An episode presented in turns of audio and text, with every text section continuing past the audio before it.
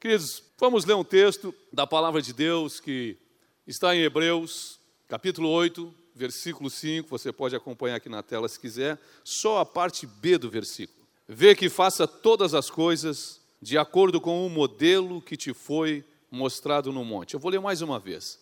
Vê que faças todas as coisas de acordo com o modelo que te foi mostrado no monte. Esse texto ele está sendo reproduzido pelo autor aos Hebreus de um texto que está lá em Êxodo, no capítulo 25, versículo 40. E o contexto é que eles tinham saído da terra do Egito, eles estavam sendo estruturados como uma nação, e Deus estava dando uma série de regulamentos e regras, de maneira que houvesse uma convivência saudáveis, regras de atitudes sociais e espirituais. E aí Deus então resolve ensinar como fazer o tabernáculo. Se você já leu esses capítulos, você sabe quantos detalhes havia na construção do tabernáculo. Deus ainda diz para Moisés: vê que faças tudo de acordo com o modelo que te foi mostrado no monte. E nessa manhã eu queria falar sobre os modelos de Deus. Esse é o título da minha mensagem: os modelos de Deus. Só que eu não quero falar simplesmente dos modelos de Deus, no sentido daquilo que Deus estabelece, mas eu quero falar nos modelos de Deus, aqueles modelos que são as práticas de Deus, que Deus pratica e que Ele espera que nós também pratiquemos. Diga, eu preciso praticar o que Deus também pratica. Alguns modelos de Deus a gente sabe estão muito altos. No Sermão do Monte, Jesus Cristo fala: sede perfeito como é perfeito o vosso Pai que está nos céus. E Pedro discorre sobre nós termos uma santidade como a santidade de Deus. Mas há coisas na palavra de Deus que o próprio Deus pratica. E o primeiro ponto que eu quero abordar nessa manhã é sobre a gratidão. E quero mostrar como Deus é um Deus grato. A gratidão de Deus é extremamente constrangedora. Eu vejo a gratidão de Deus, por exemplo, na natureza. Eu vejo como Deus produziu efeitos de gratidão, como na fotossíntese, por exemplo. Pelo fato de as plantas receberem dióxido de carbono e água, elas reproduzem oxigênio, elas vivem e elas são a base da nossa alimentação. E até o churrasquinho que a gente come, o, o boi ele pastou lá no campo. Ele comeu do verde. E hoje de manhã eu pensando sobre isso, eu pensei, nossa, se não tivesse fotossíntese não ia ter futebol. Pastor Davi não ia dizer, vai Corinthians. Eu não ia falar, o Grêmio é tricampeão das Américas. Porque não ia ter gramado. Não ia ter gramado para entrar. Deus colocou a gratidão na forma como a natureza reage, sobe uma evaporação, aquilo se condensa no ar e aquilo desce como chuva, aquela chuva que enche o rio, que rega a terra, que produz mais aquilo que a gente precisa. Mas Deus é extremamente grato. O Senhor Jesus, por exemplo, ele manifesta a sua gratidão de uma maneira espetacular a João Batista. No capítulo 11 do Evangelho de Mateus, de repente, o Senhor Jesus começa a dizer assim: Que saístes a ver no deserto? Um caniço agitado pelos ventos? Um homem vestido finamente? Ele disse: Não, os que se vestem finamente estão nos palácios. Que saístes a ver no deserto? Um profeta? Aí Jesus disse: Sim, mas muito mais do que um profeta. E aí Jesus cita o texto profético de Isaías sobre João Batista, que ele ia ser que ele queria preparar o caminho. Todos os outros profetas profetizaram sobre acontecimentos, sobre o Messias, mas João Batista é o único profeta que foi objeto de profecia, e o Senhor Jesus estabeleceu isso. E por fim nós conhecemos o versículo seguinte, quando o Senhor Jesus diz que, em verdade vos digo que dos nascidos de ventre de mulher, ninguém é maior do que João Batista. Só vai ter paralelo aí, é noutra dimensão, no reino de Deus. A gratidão de Deus, ela é simplesmente constrangedora. Então, quando Deus pede para que nós sejamos gratos, e quando você lê, por exemplo, os Salmos de Davi, segundo o que eu pensei, não o que eu estudei profundamente, Davi é onde eu encontro mais lembranças de gratidão. Está espalhado em meio aos seus salmos as suas lutas. O Salmo 103 seria clássico: Bendize a minha alma ao Senhor e tudo que há em mim bendiga o seu santo nome. Bendize a minha alma ao Senhor e não se esqueça de nenhum dos seus benefícios. E o apóstolo Paulo, olha, com pouquíssima chance de errar, eu diria que em todas as epístolas, as três epístolas dele, ele dá graças por aquela igreja, pela lembrança, pelo acolhimento, por tudo que ele sabe dos irmãos.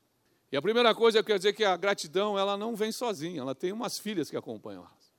Diga, quando eu sou grato, eu tenho satisfação. Fala sério, não é muito legal a gente ser grato, não é muito legal você dizer muito obrigado. Não é show de bola você ter o que agradecer. Não é tremendo quando você diz muito obrigado, que bom, valeu, show de bola, é isso, estamos juntos. Mas o contrário de satisfação, eu diria que não é insatisfação. Porque a gente pode estar insatisfeito com alguma coisa porque não está boa o suficiente.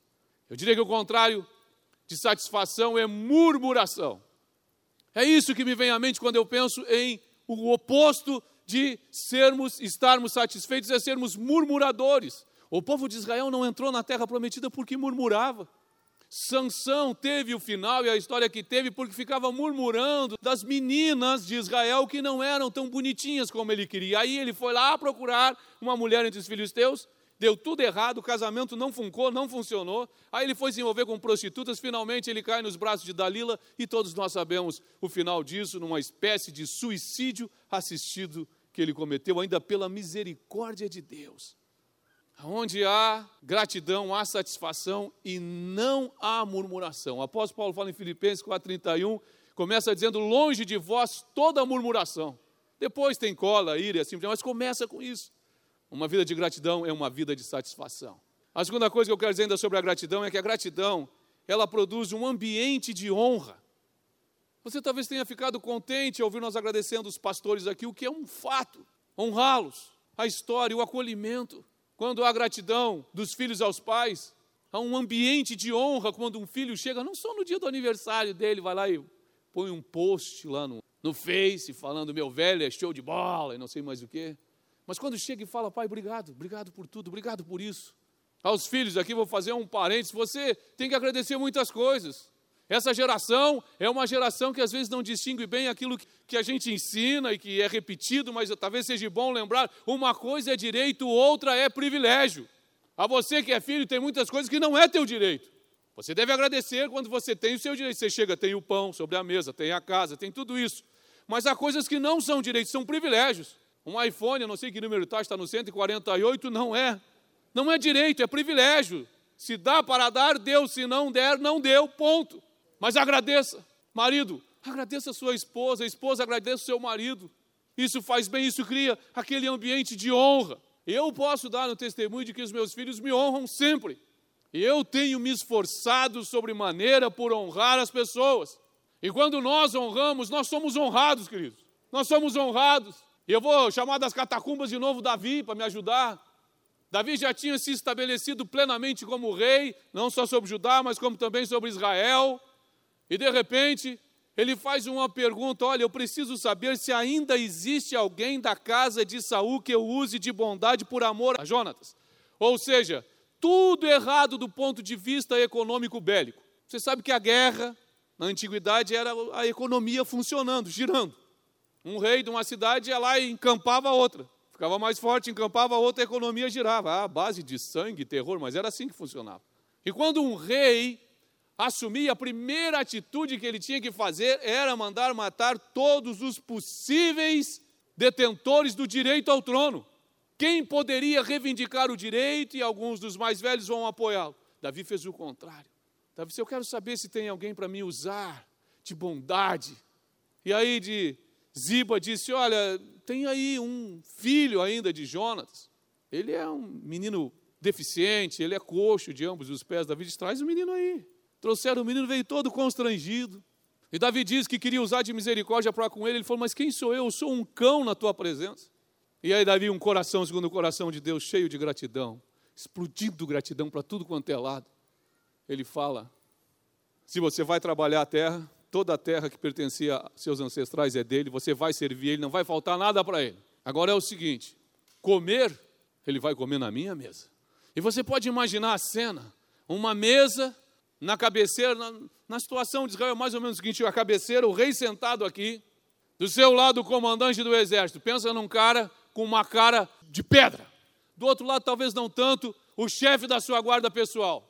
Deveria ocupar o outro espaço um ministro, um conselheiro, provavelmente. Ali, naquele lugar, ele mandou se assentar Mefibosete, porque ele queria honrar aquele menino, que não tinha feito nada, mas só porque era filho do seu grande amigo que havia morrido em batalha. E o que, que aquilo pareceu? Pareceu bem ao povo. E ele foi e se tornou cada vez mais um rei honrado. Em terceiro lugar, eu quero dizer que a gratidão, ela nos ajuda a termos a perspectiva correta, queridos. Uma vida de murmuração é uma vida que está com foco completamente fora. Quem é pai aqui sabe do que eu vou falar agora. Eu até criei uma sigla, uma frase, para denominar o que eu chamo de estado de insatisfação generalizada. Quem já teve um filho numa situação assim, quando eles são pequenos principalmente? Levanta a mão, você não, ele não quer nada, você quer ver televisão? Não quero.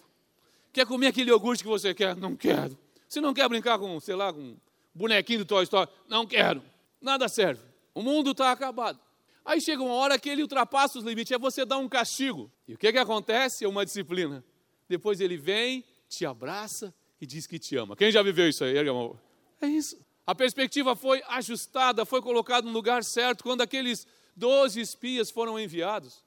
Eles não eram quaisquer um, eram cabeças das tribos, depois mais a gente diz que eram príncipes de cada tribo. Eles foram lá, ficaram 40 dias, foi uma espionagem bem longa. Espiaram tudo até a voltinha da orelha, a sujeira de todo mundo, olharam e voltaram e trouxeram um relatório fantástico. a terra é boa, mana leite e mel, tudo é legal, a produtividade é fantástica, precisa dois homens para carregar um cacho de uva. E vocês conhecem a história, a maioria. Qual foi o parecer de dez? Dois falaram assim, as palavras, por exemplo, de Caleb. Eia, subamos e possuamos a terra que o Senhor nos deu. Diga, eia, subamos e possuamos a terra que o Senhor nos deu. Aleluia. Mas sabe o que, que aconteceu? Os outros falaram, não, não, não vai rolar não, isso aí não dá. Vocês estão doidos? Como assim? Olha o tamanho dos homens. As palavras deles são as seguintes, eles são homens muito altos. Então você pensa aí talvez em dois metros de altura. Mas esses eram os baixinhos.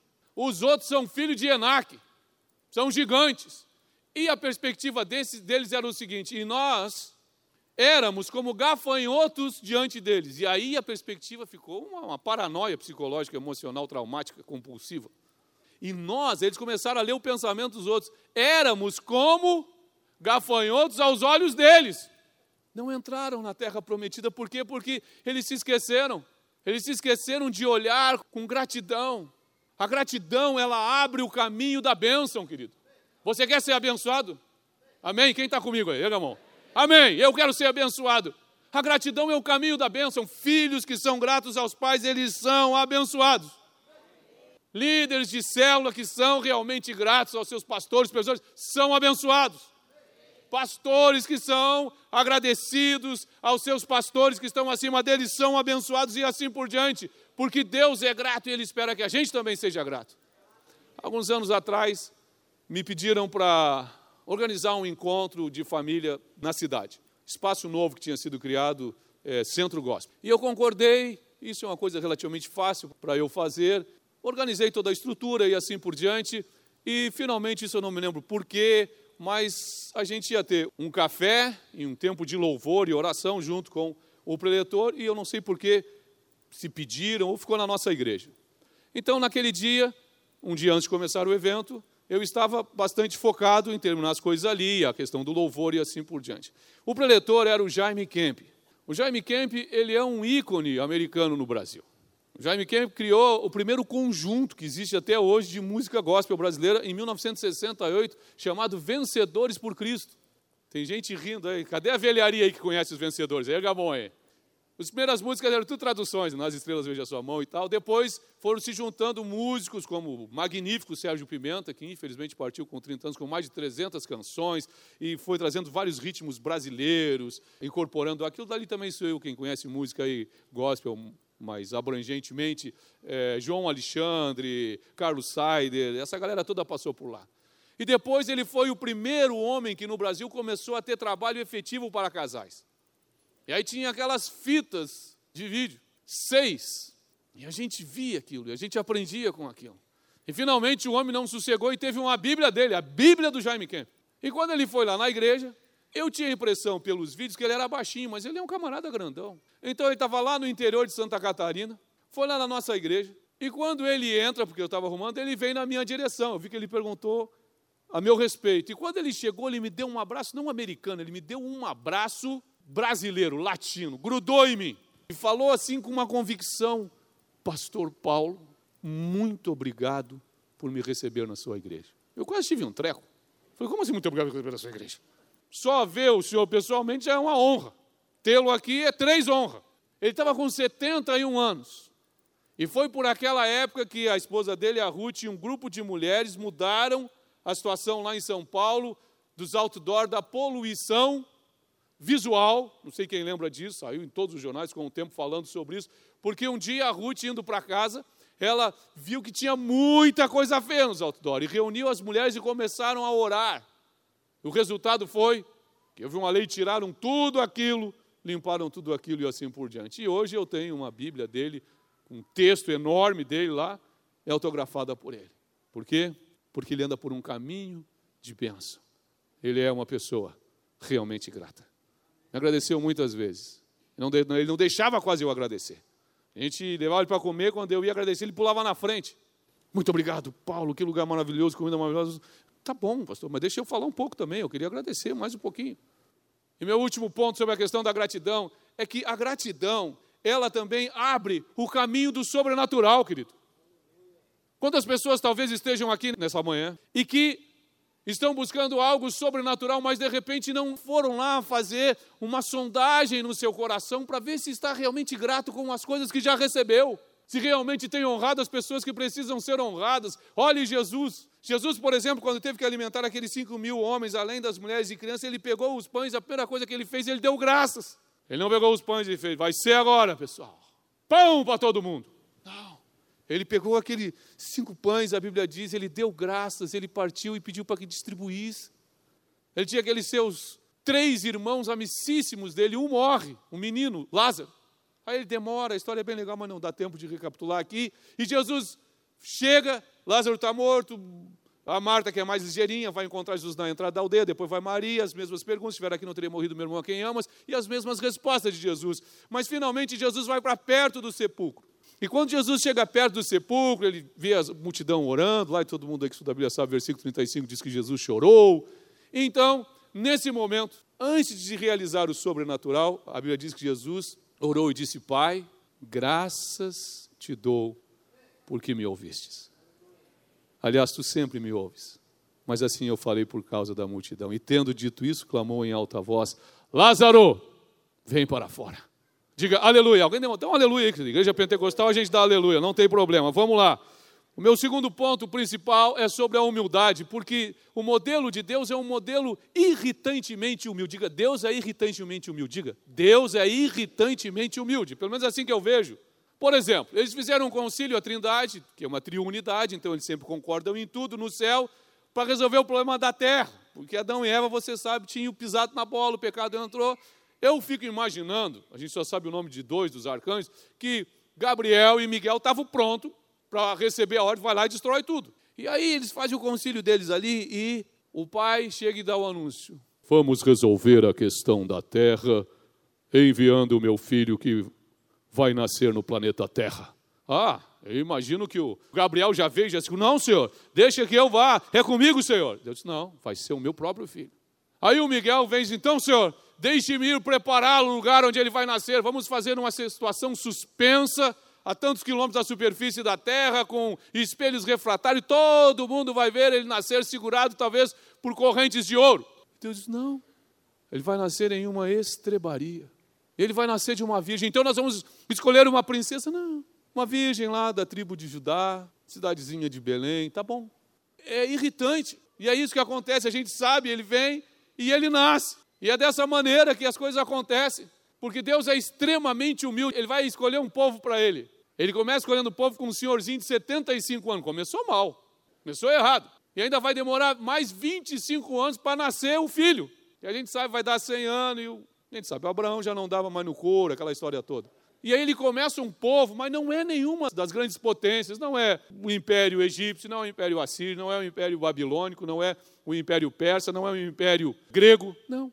É como o próprio Isaías diz, falando em nome de Deus, é o povozinho de Israel, vermezinho de Jacó. É assim que ele escolhe.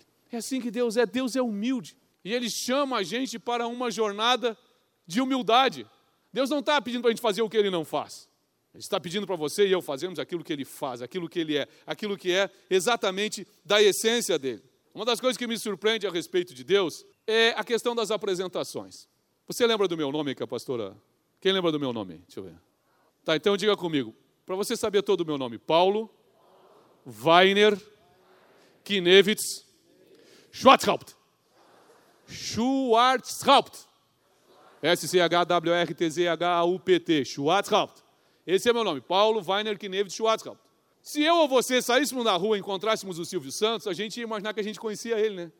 Porque a gente já viu, principalmente quem é mais velho. É esse sim, ele vai falar, mas você quem é? Não vou imitar a voz dele aqui, mas ele vai perguntar. Sabe quem serviu o quartel? Sabe, você vai falar com o coronel, você tem que chegar e se apresentar. Com licença, coronel, soldado 1494, Weiner. Ele vai dizer, pois não.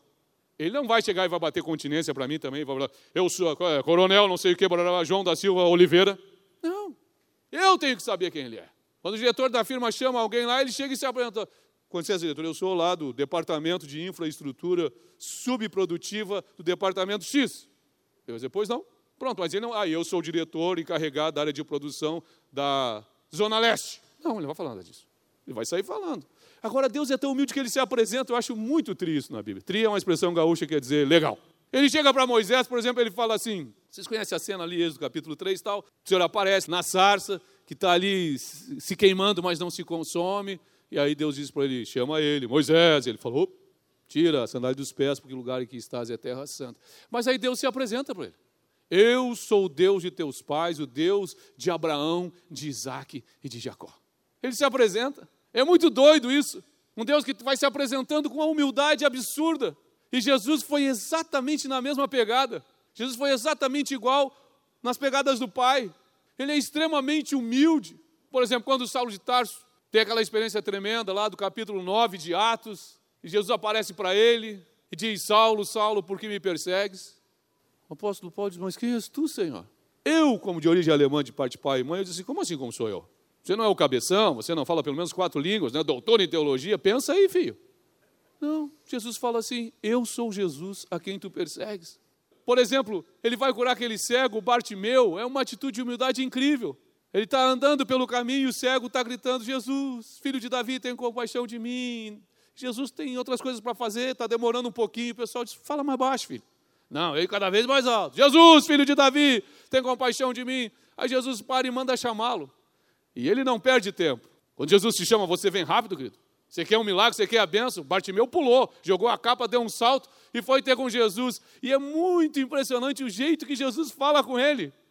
Jesus chega para ele e fala assim: Que queres que eu te faça? Uau! Que queres? Can I help you? E ele fala: Senhor, que eu torne a ver. E Jesus fala: Vai, vai, filho, porque a tua fé te salvou. O que eu acho mais incrível é que Deus se apresenta, ele se oferece.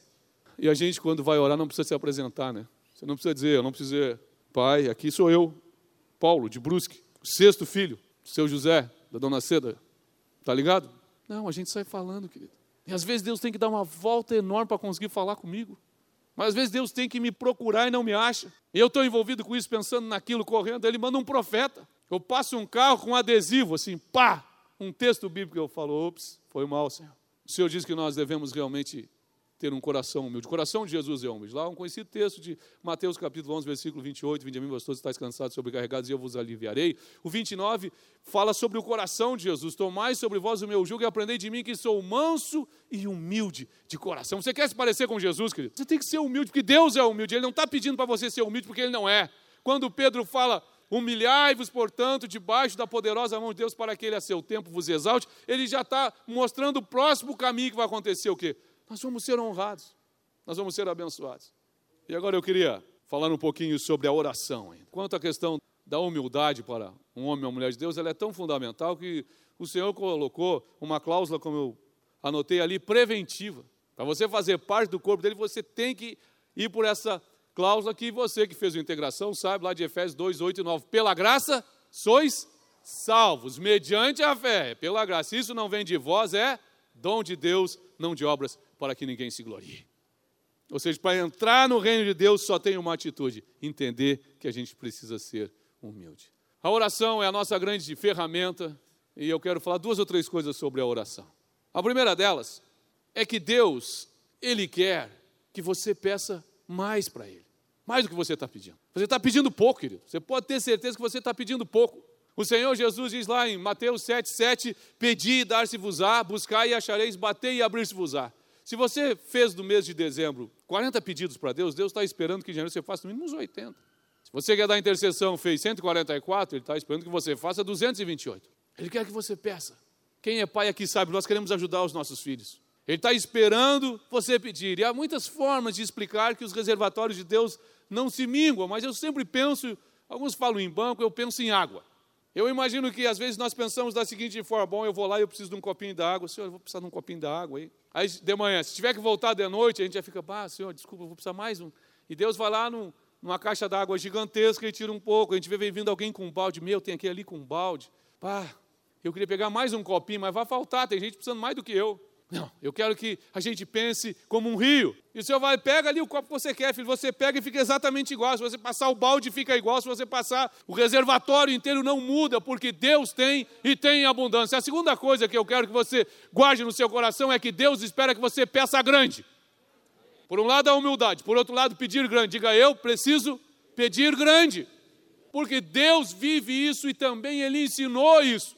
O Senhor Jesus antes de nascer, o Salmo 2, que é um salmo muito legal, não tem o nome de Davi, mas a gente acha que é de Davi, ele diz o seguinte no versículo 8: ele fala: Pede-me, e eu te darei as nações por herança e as extremidades da terra por tua possessão. Então, antes de Jesus nascer, já tinha essa profecia, ele nasceu debaixo disso, e ele aproveitou. Ele aproveitou, ele pedia grande. E ele ordenava para que a gente fosse pelo mundo inteiro, que coisas grandes acontecessem. E ele aprendeu e ele nos ensinou para que nós venhamos a pedir grande. Quantas vezes Jesus manda a gente pedir coisas muito grandes? O Pai Nosso, por exemplo. Quando ele diz que é para a gente pedir para Deus perdoar os nossos pecados, assim como nós perdoamos os nossos devedores ou aqueles que nos ofendem, mas é um pedido grande para caramba, não é? Ou se o nosso irmão pecar contra nós 70 vezes 7, 490 vezes, provavelmente num dia só a gente ter que perdoar, é grande para Dedéu, fala sério. E não apenas isso, mas na oração sacerdotal, vendo Jesus orar, pegando as orações dele, ele ora, ele ora, Pai, não rogo somente por esse, mas também por aqueles que vierem a crer em mim, a fim de que todos sejam um, como tu és em mim e eu em ti, que eles sejam em nós, para que o mundo creia que tu me enviaste. Em Marcos capítulo 11, Jesus tem a entrada triunfal no começo em Jerusalém. Aí ele sai para Betânia e no outro dia ele está passando e ele olha e ele vê uma figueira linda, uma figueira cheia de folhas, não era época de figos, mas as figueiras, aquele tipo de figueiras, quando tinha folhas, tinha que ter figos. Então, Jesus vai até ela para pegar um figo e ela não tinha figo. Então, Jesus certamente deu por conta que muitas e muitas pessoas estavam fazendo aquilo todo dia, porque ela tinha folhas. Eles iam lá esperando pegar um figo, mas não tinha figo. E Jesus, então tá bom, então ninguém mais vai comer figo de ti. E aqui está encerrada essa vaidade, essa soberba de ficar aí toda enfolhada, sem ter fruto. Aí eles vão lá no templo, Jesus faz aquela faxina. No outro dia eles estão passando pelo mesmo local e os discípulos olham e ficam apavorados. A figueira murchou, secou. E aí Pedro diz: Senhor, a figueira que tu amaldiçoaste secou. E Jesus diz para ele: Tem de fé em Deus. E o conhecido versículo 23, Jesus diz: Em verdade vos digo que se alguém disser a este monte, ergue-te e lança-te no mar, e não duvidar no seu coração, assim será convosco. E tudo quanto pedis em oração, credes que já recebestes, e assim acontecerá. Então o que Deus espera é que a gente peça grande. E você vai dizer, mas Paulo, eu estou muito agradecido, está tudo, estou acompanhando a tua mensagem, está tudo certo, mas poxa vida, eu era alcoólatra, eu não sou mais ou eu estava endividado, eu estou com as contas em dias, a minha família estava estraçalhada, agora nós estamos reunindo para orar, eu estou muito contente, Paulo, como é que eu vou pedir coisas grandes se eu já recebi tudo que tem de bom? Aí cabe uma outra pergunta. A pergunta é: você está satisfeito? Mas será que Deus está satisfeito? Será que é só isso que Deus quer dar para você? Está boa a sua vida? Filhos crentes? Ou você pelo menos está salvo? Emprego bom? Casa boa? Líder de cela, ou supervisor, ou pastor? Mas será que Deus está satisfeito? Alguns anos atrás, um líder, um jovem que era líder na igreja, ele trabalhava numa empresa de uns 40, 50 funcionários. E naquele momento, a empresa está passando por uma situação um pouquinho difícil. E aquele era o dono da empresa, era um cara que queria uma vida muito boa. E um dia o seu pai, que também era empresário, foi visitar a empresa do filho, porque sabia que estava com problema, e começou a falar com esse irmão da igreja, pegar mais informações, ele ficou meio aqui porque o filho desse chefão era realmente meio desligado, falou o que deu. Então, o seu Nelson Zen é o nome dele, que esse tinha, o filho dele tinha uma empresa com 40, 50 funcionários, ele tinha uma empresa com mais de mil funcionários, que exporta para vários lugares do mundo, para Bosch, etc. e tal. Ele disse assim: é, se esse meu filho tivesse um pouquinho mais de vontade de crescer, tem uns 10 anos essa história, então você tem que atualizar os valores. Ele disse: amanhã mesmo eu vim aqui e injetava 2, 3 milhões para ver ele a gente. Mas o que ele quer? Ele quer só trabalhar até os 40 anos e se aposentar. Às vezes Deus está olhando para você e para mim, querido. Ele não está satisfeito, ele quer mais, ele quer dar mais. Ele tem mais para dar, ele quer que seja maior. Ele espera que seja maior, ele quer que a gente peça coisas maiores e que a gente não se dê por satisfeito naquilo que nós temos. Porque o nosso Deus é Deus de coisas grandes. Ele pensa grande. Estou me lembrando de uma história de um ex-jogador de golfe americano, Arnold Palmer, que é o nome dele, que foi convidado por um rei árabe. Eu ouvi essa história na internet para fazer uns jogos demonstrativos, dar uma bombada no golfe e ficar lá com esse rei. Ele ficou um tempo, quando chegou na hora de ir embora, no aeroporto, o rei perguntou para ele o que, que o rei poderia dar para ele. Ele falou, não, Alteza, eu, meu, o tempo que eu passei aqui foi fantástico, está maravilhoso demais. Você não, não quer nada, peça. Ele disse, ah, uma lembrança, talvez, de um, de um campo de golfe. Ele voltou para os Estados Unidos, e de vez em quando ele ia lá na caixinha do correio e dava uma olhada, talvez ele tinha mandado talvez alguma coisa lá com, em ouro, uma, uma plaquinha, algum, algum diamante. Demorou mais, um dia ele chegou lá, tinha um, um envelope, ele abriu, tinha uma escritura com um campo de golfe de um milhão de metros quadrados. Sabe qual é a diferença? A diferença é que rei pensa como rei, pensa grande. E nós temos sangue real nas nossas veias, querido. Coroa de justiça sobre a nossa cabeça. É para isso que Deus tem nos chamado. Se me perguntasse qual é a palavra mais importante da Bíblia, ou se eu perguntasse, os pastores e os teólogos aqui iam falar graça, eu ia dizer amém. Perdão, amém. Fé, aleluia. E alguém já ia querer resumir tudo e falando amor, porque amor engloba tudo isso. Eu, amém também. Mas no final da história, eu fico pensando que a palavra mais importante da Bíblia é obedecer. Obedecer. Deus, ele é obediente aos seus próprios caminhos, às suas próprias promessas. A Bíblia diz, por exemplo, no Salmo 119, versículo 2, que obedecer traz alegria, bem-aventurança. A Bíblia diz que obedecer traz amor para a nossa vida. João 14, 21 diz: Aquele que tem os meus mandamentos e os guarda, este é o que me ama. E será amado por meu, e eu também o amarei e me manifestarei a ele. Eu fiquei pensando, meu Deus, mas a gente fecha um círculo. Ou seja, eu amo a Jesus, Aí o Pai me ama porque eu amo a Jesus, e aí Jesus também me ama, e tudo isso porque eu obedeci. A NVI traz exatamente assim: aquele que me ama obedece os meus mandamentos. E aí eu estou cercado de coisas tremendas, de coisas maravilhosas. Por quê? Porque eu obedeço. Foi pela desobediência que entrou o pecado no mundo. Nem sempre talvez seja tão confortável, tão tranquilo a gente obedecer. Mas deixa eu ajudar você nesse sentido, dando um ou dois exemplos sobre o poder da obediência. Às vezes a nossa fé não está muito boa, queridos, para algumas coisas. A obediência pode suprir a nossa falta de fé. A obediência ela tem um poder incrível. O milagre pode acontecer até onde não há fé, mas há obediência.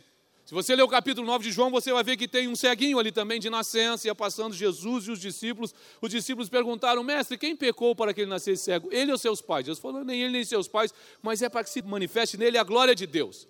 E dito isso, a Bíblia diz que Jesus pegou, cuspiu no pó da terra, fez uma meleca gospel pentecostal e grudou nos olhos do ceguinho. Imagina, os olhos são super sensíveis. E aí no versículo 7 desse capítulo 9, Jesus fala assim: vai, lava-te no tanque de Siloé. Ele foi, lavou e voltou vendo, mas eu não sei como ele ficou tão feliz que Jesus se desencontrou com ele. Ele não sabia, ele vai ter fé no versículo 38, depois de uma história cumprida, discussão com os judeus e assim por diante, no versículo 38, Jesus encontra ele no templo e pergunta: Crês tu no filho do homem? Ele fala: Quem é, Senhor? Para que eu creia nele. E é legal que daí Jesus diz: Sou eu que tu tens visto, porque agora ele enxerga. E o que, que ele respondeu? Eu creio, Senhor. E o adorou. Ele obedeceu no 7, o milagre veio. Ele creu no versículo 38. Uma outra ilustração para esse princípio é que Naamã, quando Eliseu disse, resumindo a história, para ele se banhar sete vezes no Rio Jordão, ele fica chateado, diz, por acaso não são Abano e Farfar, riozinhos muito melhores do que esse? E aí diz que ele mergulhou sete vezes. E sempre que eu penso nessa história, eu imagino o desconforto daquele homem, comandante de um dos maiores exércitos do mundo, junto com os seus oficiais, ele entra no Jordão, ele está indeciso e eles falam: Vai, Senhor. Se tivesse pedido uma coisa difícil, mas é só mergulhar. Cara de comandante, olhos de comandante, e ele desce, volta. Segunda, todo mundo, vai, chefe, vai. Meu pai, vai. E ele vai. Na sétima vez ele foi curado. É claro que aquele homem não estava com fé, ele não queria fazer nada daquilo, mas ele obedeceu. E ele ficou curado. De tudo o que eu falei, o caminho, a chave que abre todas as portas chama-se obediência. Oh, chora labacandaralamaia. Obedecer ao Senhor, obedecer à Sua palavra, obedecer aos seus pais, obedecer aos seus líderes. É isso que abre os caminhos de bênção sobre a nossa casa, sobre a nossa igreja, sobre a nossa vida, querido. Não adianta nós nos enganarmos, iludirmos, mas nós precisamos obedecer. Aleluia. Deixa o Espírito Santo falar contigo agora. Oh, Te adoramos, Pai. Te adoramos.